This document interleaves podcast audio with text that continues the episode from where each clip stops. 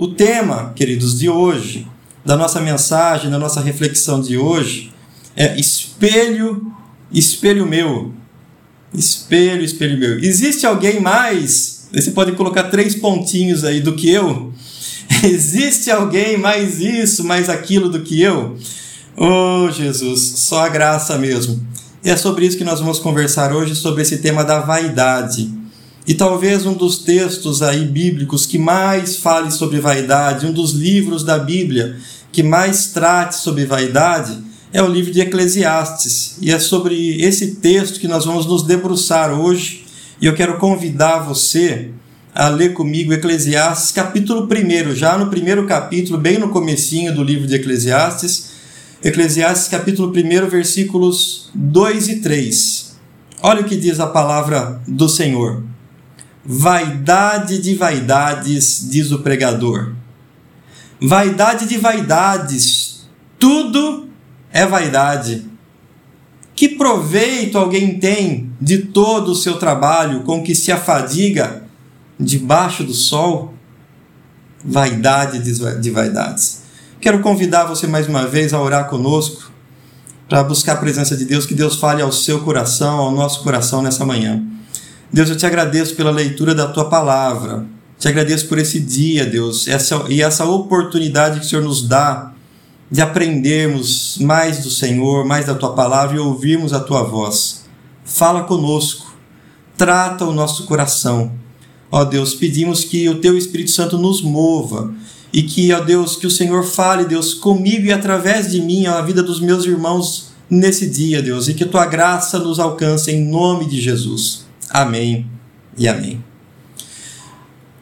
Vaidade, gente, é um tema tão comum, mas para a gente entender um pouquinho mais, até para a gente entender o que está dizendo aí Eclesiastes, eu queria que a gente trouxesse um pouquinho para nós aqui o que, que a, a língua portuguesa, o que, que o dicionário da língua portuguesa diz sobre vaidade. Eu fui lá dar uma pesquisadinha e está lá dizendo o seguinte, no primeiro ponto aí sobre a vaidade. Vaidade é qualidade do que é vão. Qualidade do que é vão, do que é vazio, firmado sobre uma aparência ilusória. Olha só que coisa. A vaidade, então, para o dicionário, a definição mesmo é algo vazio, é algo ilusório, é, é, significa algo que, tipo assim, não é real, não é aquilo que vai preencher, porque se é vazio, ele não, nunca vai preencher. Agora, preste atenção no que vaidade, aí até no texto bíblico, no hebraico, nos diz é, para nós, qual a tradução do texto hebraico. No hebraico, vaidade é ebel, Ebel, que significa também, olha só, vapor ou em vão. Então, vaidade ela pode ser também traduzida como vapor ou como em vão. Também é algo vazio, é algo que não preenche. Isso é vaidade, isso pode ser traduzido por vaidade. Dessa forma, Presta atenção numa coisa: o ser humano vaidoso, ele não sabe quem realmente é, porque afinal de contas ele precisa estar tá sempre é, que buscando, ele precisa sempre que outras pessoas estejam afirmando quem ele é por causa daquilo de repente que ele está mostrando, exibindo, por causa de repente das suas qualidades. O ser humano vaidoso ele precisa sempre o quê? Que ele precise é, dessa afirmação. Puxa, como você é bonito, como você é bonita. Então, daí ela pensou, puxa, então eu sou bonito ou bonito, porque as pessoas estão afirmando isso. Existem pessoas que falam também, puxa, olha, você, você é bom nisso.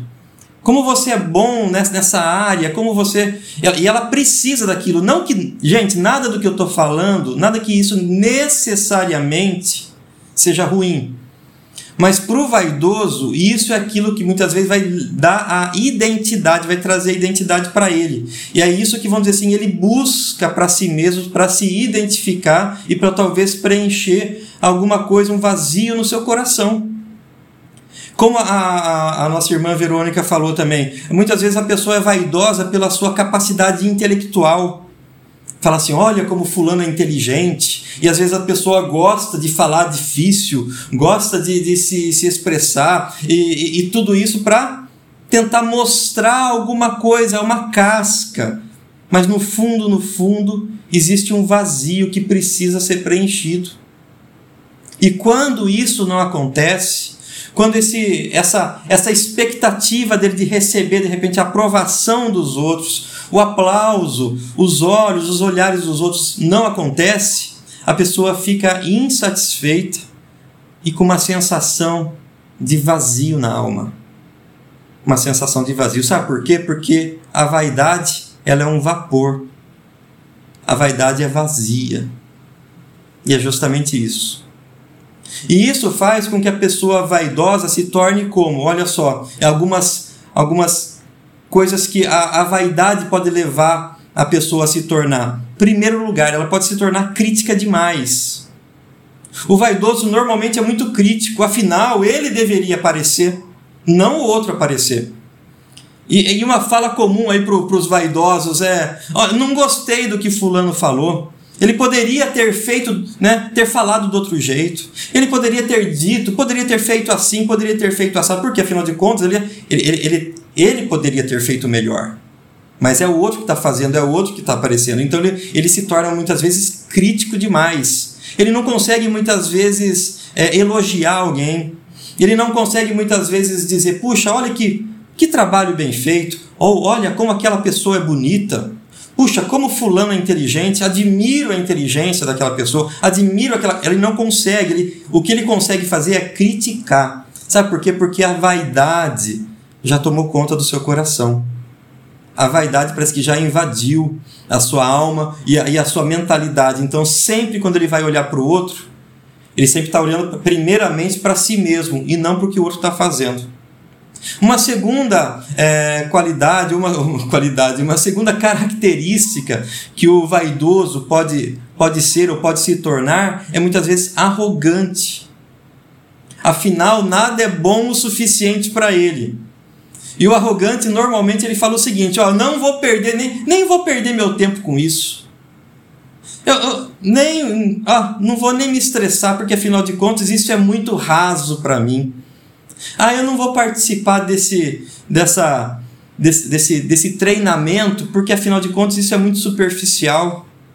Ah, não vou de repente naquele lugar porque eu vou participar de um, de um outro evento, porque lá tem pessoas bonitas, lá é meu lugar. E, e aí o, o vaidoso ele pode se tornar essa pessoa também arrogante. O arrogante, ele, ele não vai e não participa de qualquer coisa, porque ele é seletivo demais ele já partiu do lado da, da crítica e ele foi para o lado da arrogância. Porque ele sempre acha que, ah, isso não vai acrescentar em nada mais na minha vida, o que eu sei. Ou de repente ele é, ah, eu não vou, não vou sair com aquela turma, porque aquela turma parece que não, não é uma turma que está à minha altura. Eu tenho que sair com aquele outro grupo de pessoas. E aí ele se torna, infelizmente, infelizmente se torna muitas vezes arrogante. Uma outra característica aí do, da pessoa vaidosa é que ela, como a Verônica falou, ela pode se tornar muitas vezes depressiva. Por causa da sensação de vazio e de insatisfação, nada mais satisfaz. Parece que o mundo perdeu a graça, nada parece que supre as suas necessidades, nada supre as suas carências, nada preenche o seu vazio. Então, muitas vezes, isso, à medida que o tempo vai passando, pode levar a pessoa, muitas vezes, a uma depressão, a um quadro depressivo. Por fim, claro que existem mais características, mas eu queria salientar agora essa última, essa quarta e última característica. A vaidade muitas vezes torna a pessoa cruel e tirana. Mas como assim, Guilherme? Vaidade torna a pessoa cruel? Sim, é verdade. A pessoa vaidosa muitas vezes pode se tornar irredutível ou até mesmo cruel só para mostrar o seu poder ou a sua autoridade.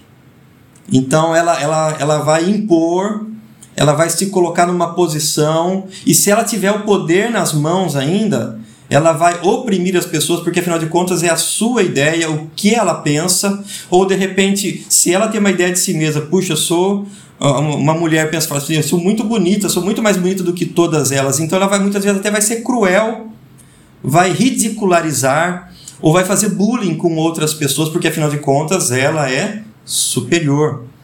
Então tem muitas vezes esse lado da crueldade e, de, e da tirania. Isso sem falar, queridos, eu não quero nem entrar no ponto das, das questões políticas aí, né? mas vamos fechar parênteses aí. Para a gente entender um pouquinho sobre essa crueldade e tirania, eu estava eu tava vendo, fazendo uma pesquisa aqui, e nós, é, eu pude ver que no, no jornal Eu País, uma reportagem de 4 de 8 de 2019, de 2019 é, tem uma reportagem intitulada o seguinte: Os grandes malvados da história têm algo em comum: a vaidade. Olha só que, que reportagem. Os grandes malvados da história têm algo em comum, que é a vaidade. E nessa reportagem fala o seguinte: Hitler era vaidoso, como vaidosos são todos os grandes malvados da história. Até na ficção, olha que fala aqui na reportagem: na ficção, Thanos, o super vilão de Vingadores Guerra Infinita, acaba com metade do universo vivo, caótico e hiperpovoado pelo bem do próprio universo. Pelo bem do próprio universo. Olha só, o que, que é isso se não vaidade? Vaidade. Eu não não arredo o pé da minha posição. Eu não arredo o pé daquilo que eu penso. Tudo isso é vaidade. A vaidade, queridos, faz mal para as pessoas. Quer seja um mal para ela mesma, e muitas vezes ela nem sabe disso, ela só vai descobrir depois, quando de repente vem uma depressão, quando vem de repente uma sensação de vazio, mas a vaidade faz o um mal para ela mesma e também faz mal para as pessoas que estão próximas a ela. Então, quando nós falamos desse vício da vaidade, é algo que faz mal para a gente e algo que faz mal para o outro. Por isso, Deus quer tratar o meu e o teu coração, meu irmão, minha irmã.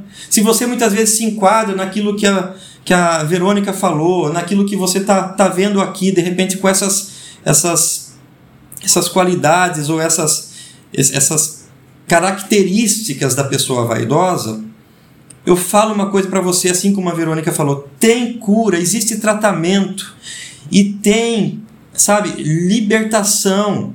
Você pode ser liberta disso. Deus quer te dar algo muito melhor que vai preencher o vazio muitas vezes do teu coração com algo que você quer preencher e que nunca vai te preencher, porque afinal de contas você nunca vai ser saciado através daquilo que a vaidade pode tentar te oferecer, do que esse mundo pode te oferecer.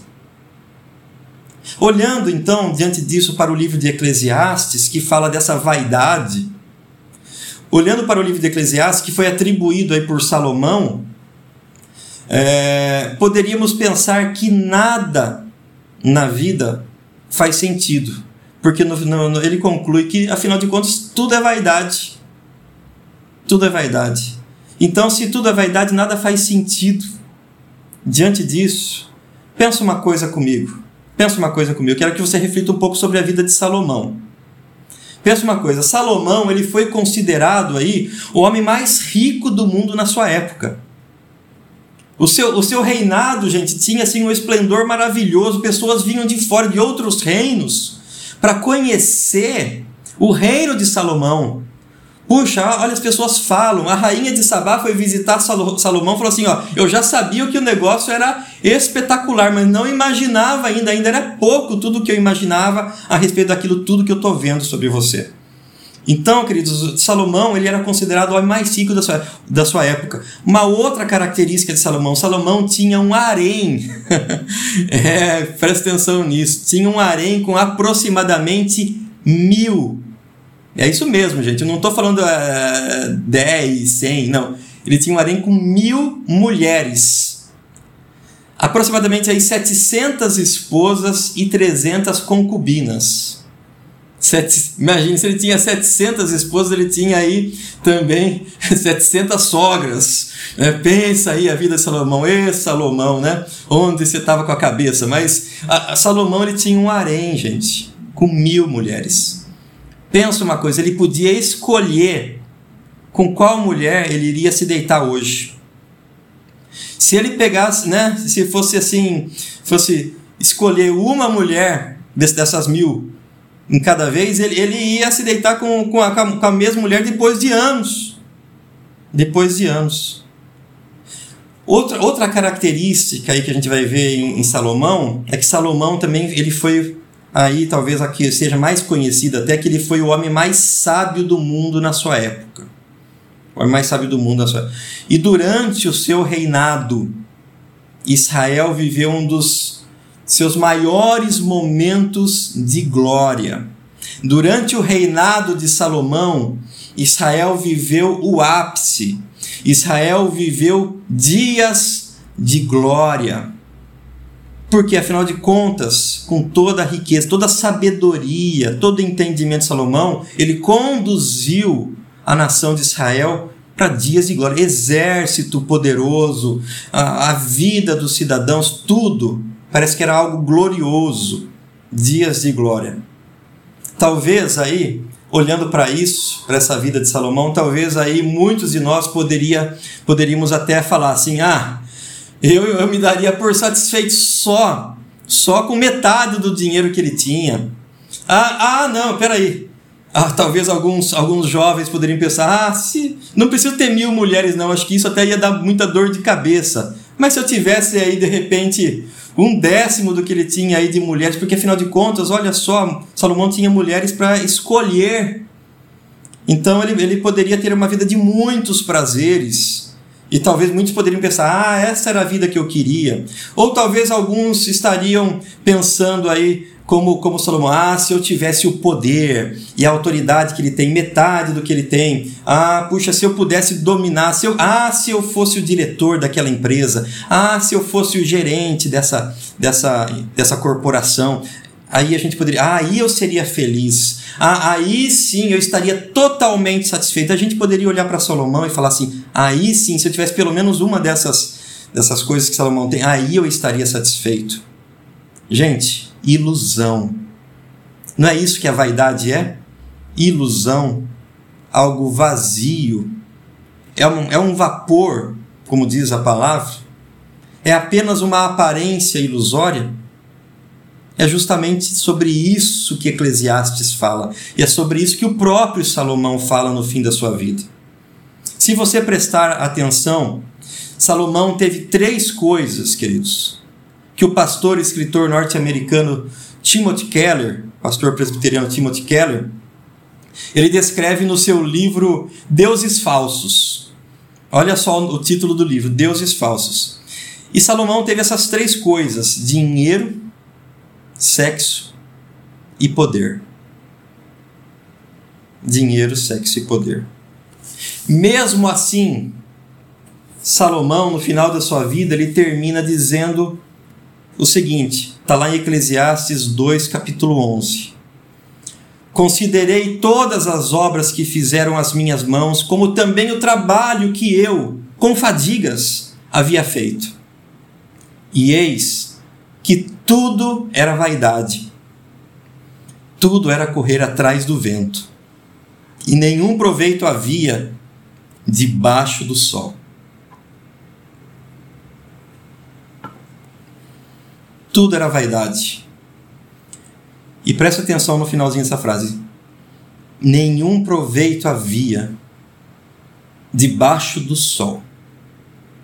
É isso, queridos, que os deuses falsos fazem é isso que a vaidade proporciona: promessas vazias. É isso que deuses falsos, dinheiro, sexo e poder, é isso que a vaidade promete para o ser humano: promessas vazias. Nenhum proveito havia debaixo do sol. Então você poderia até pensar o seguinte e fazer uma pergunta aí na sua cabeça. É, se nada faz sentido, se, se nenhum proveito há debaixo do sol, não seria melhor então desistir de tudo? Porque afinal de contas estamos vivendo. Se nenhum proveito há, se tudo é vaidade, nenhum proveito existe debaixo do sol, por que afinal de contas eu vivo? Não seria melhor desistir da própria vida? Mas presta atenção numa coisa. Eclesiastes. Eclesiastes não é o livro da desilusão. Eclesiastes não é. Muitas vezes a gente, batendo o olho por cima, pode até pensar nisso. Mas Eclesiastes não é o livro da desilusão.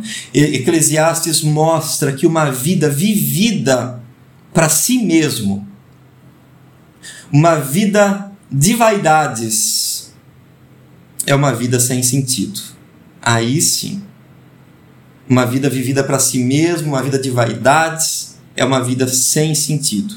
Em seus, presta atenção nisso, olha só que está aí no, no slide. Em seus 12 capítulos, a expressão debaixo do sol, sem falar debaixo do céu, ainda que também Eclesiastes fala, mas somente a expressão debaixo do sol, ela aparece 29 vezes. 29 vezes. Sabe o que isso significa? Que alguma coisa ele está querendo mostrar. Que essa expressão é importante. Em 12 capítulos aparece 29 vezes essa expressão. Opa, a gente precisa se atentar a essa expressão. A gente precisa se atentar a esse termozinho que tem aí no livro de Eclesiastes. Sabe o que, que significa? Que isso mostra que se olharmos para a vida somente, somente debaixo do sol, nada fará sentido. Tudo é vaidade. Tudo é vaidade. É algo vazio, assim como um vapor que aparece um pouquinho, logo desaparece, não preenche nunca, não vai preencher nunca a sua vida, não vai preencher nunca a minha vida, a nossa vida. Agora, se olharmos, aí que está de repente a mensagem que está por detrás desse debaixo do sol. Se olharmos para o que está além do sol, além do sol. Se olharmos para uma perspectiva eterna, se olharmos com os olhos naquilo que é eterno, que dura para sempre, aí, aí sim a vida faz todo sentido. Aí sim a vida faz tem razão de existir. Aí sim a, a vida tem razão de existir. Eclesiastes é Salomão, o pregador, como ele fala, dizendo: Não façam como eu. Não corram atrás dessas coisas, muitas vezes que ocorri. Afinal, isso tudo é vaidade de vaidades. Olha só, não, não, não, não percam tempo com essas coisas. Se vocês forem olhar os capítulos por capítulos de Eclesiastes, ele sempre vai falar de algo. Ah, eu contemplava a natureza, eu contemplava a sabedoria, eu contemplava o conhecimento. Ah, eu tive mulheres, eu tive prazer, eu tive o domínio. Tudo ele vai falar que não fazia sentido nenhum proveito debaixo do sol. É o próprio é o próprio Salomão falando: não façam isso, não corram atrás dessas coisas. Não corram atrás daquilo que está debaixo do sol, mas coloquem a vida de vocês na perspectiva eterna. Coloquem os seus olhos naquilo que dura para sempre. Como o C.S. Lewis fala, ele, ele, no seu livro Cristianismo Puro e Simples, ele fala que os homens que mais fizeram por este mundo foram aqueles que mais colocaram seus olhos no mundo vindouro. Por isso, queridos, nós precisamos tirar os nossos olhos daquilo que está debaixo do sol. Porque afinal de contas, tudo isso é vaidade, tudo isso é passageiro, tudo isso é vazio. E olhar para aquilo que é eterno Olhar para aquilo que é eterno é viver conforme a perspectiva do reino de Deus. Olhar para aquilo que, que, que é divino, para aquilo que é de Deus, é olhar para dentro de uma outra perspectiva. Olhar para a dinâmica do reino. E a dinâmica do reino é o contrário da dinâmica deste mundo. Eu queria que você prestasse atenção nesse, nesse próximo slide, fala que no reino de Deus, presta atenção, é, é o contrário da perspectiva desse mundo, gente. É totalmente o contrário. No reino de Deus, os últimos serão os primeiros. Aquele que quiser ser o maior, seja então como o menor. Quando estou fraco, então é que sou forte, e o que se humilha será exaltado. E aquele que quer ser exaltado será humilhado. Essa é a dinâmica do reino de Deus. É o inverso. É o contrário desse mundo. Esse mundo, querido, está muitas vezes vivendo na contramão do reino de Deus. E muitas vezes, quando nós corremos na direção do mundo, nós estamos correndo na direção contrária daquilo que Deus tem para mim e para você. Nós estamos indo do lado errado daquilo que Deus tem para nós. E preste atenção, a vontade de Deus para mim e para você, ela é sempre boa, agradável e perfeita. E nós muitas vezes pensamos que não, é, é na direção desse mundo, eu vou correr debaixo do sol, eu vou atrás de dinheiro, de sexo, de poder. Tudo isso é vaidade, tudo isso é vazio, mas se você for na direção contrária para aquilo que Deus tem para a sua vida, aí Deus vai preencher o vazio do seu, do meu, do nosso coração. Porque o que Deus tem para mim é sempre bom, agradável e perfeito. Aí sim a nossa vida vai fazer sentido. Aí sim a tua vida vai ter todo sentido, meu irmão e minha irmã. Já caminhando para o final, olha o que diz a palavra do Senhor no texto de 1 Pedro, capítulo 5, versículo 6. Ele fala: Humilhai-vos, portanto, sob a poderosa mão de Deus, para que Ele, para que Ele, em tempo oportuno, vos exalte. Nós precisamos não chamar a atenção daquele ou daquela pessoa. A vaidade é muitas vezes chamar a atenção desse ou daquele, mas quem quem precisa olhar para nós é Ele, para que Ele, em tempo oportuno, vos exalte. Esse é o tempo, queridos, de deixarmos o vício da vaidade de lado. Esse tempo que se chama hoje é o tempo de vivermos, sim, agora em humildade, em simplicidade de vida. Mas vai chegar o tempo, o tempo oportuno, como diz a palavra do Senhor, que seremos exaltados. Porque aquele que se humilha será exaltado. Hoje, queridos, é tempo de se humilhar, para que um dia, um dia Ele mesmo, o Senhor, nesse tempo oportuno, o tempo que o Senhor tem preparado para mim e para você, Ele mesmo nos exalte. Sabe de onde nós aprendemos isso? Do próprio Senhor Jesus. O próprio Senhor Jesus, ele foi o exemplo máximo de humildade. Ele ele poderia se exaltar, ele poderia sim se encher, mas olha o que diz a palavra do Senhor aí em Filipenses capítulo 2, versículos 5 a 11. Eu quero chamar sua atenção aí já caminhando para o finalzinho, Filipenses 2, 5 a 11. Tenham entre vocês o mesmo modo de pensar de Cristo Jesus. Você quer deixar a vaidade de lado? Então, que você pense da mesma forma que Jesus Cristo pensou. Olha o versículo 6: que mesmo existindo na forma de Deus, não considerou o ser igual a Deus algo que deveria ser retido a qualquer custo. Pelo contrário, pelo contrário, ele se esvaziou, assumindo a forma de servo, tornando-se semelhante aos seres humanos. E, reconhecido em figura humana, ele se humilhou, se humilhou tornando-se obediente até a morte e morte de cruz.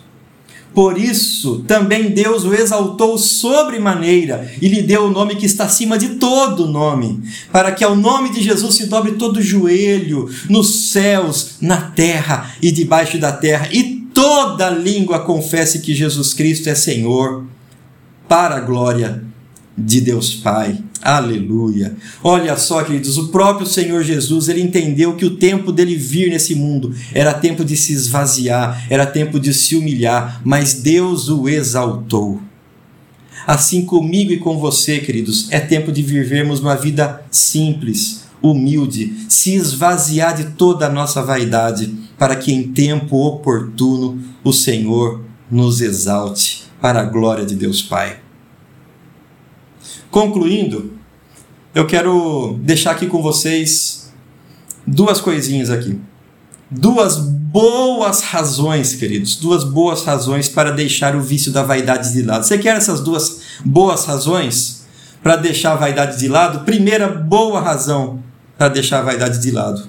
Quando nós nos humilhamos, nós nos tornamos cada vez mais parecidos com Jesus. Oh, Jesus! Quando nos humilhamos, nos tornamos mais parecidos com Jesus. E a segunda boa razão para deixar a vaidade de lado é que quando nos humilhamos, Deus é glorificado. Assim, quando Cristo foi humilhado, o Senhor foi glorificado. Quando nós nos humilhamos, nos tornamos parecidos com Jesus. E o nosso Pai, o nosso Deus, ele é glorificado. Que Deus seja glorificado através da minha vida, através da sua vida, através da nossa vida, através da igreja de Cristo, nesse tempo que se chama hoje. E eu digo uma coisa, meus queridos: vai chegar o dia em que o povo de Deus, todos nós, seremos glorificados, porque Deus é exaltado em todas as coisas. Que Deus abençoe a minha vida e a sua vida, em nome de Jesus.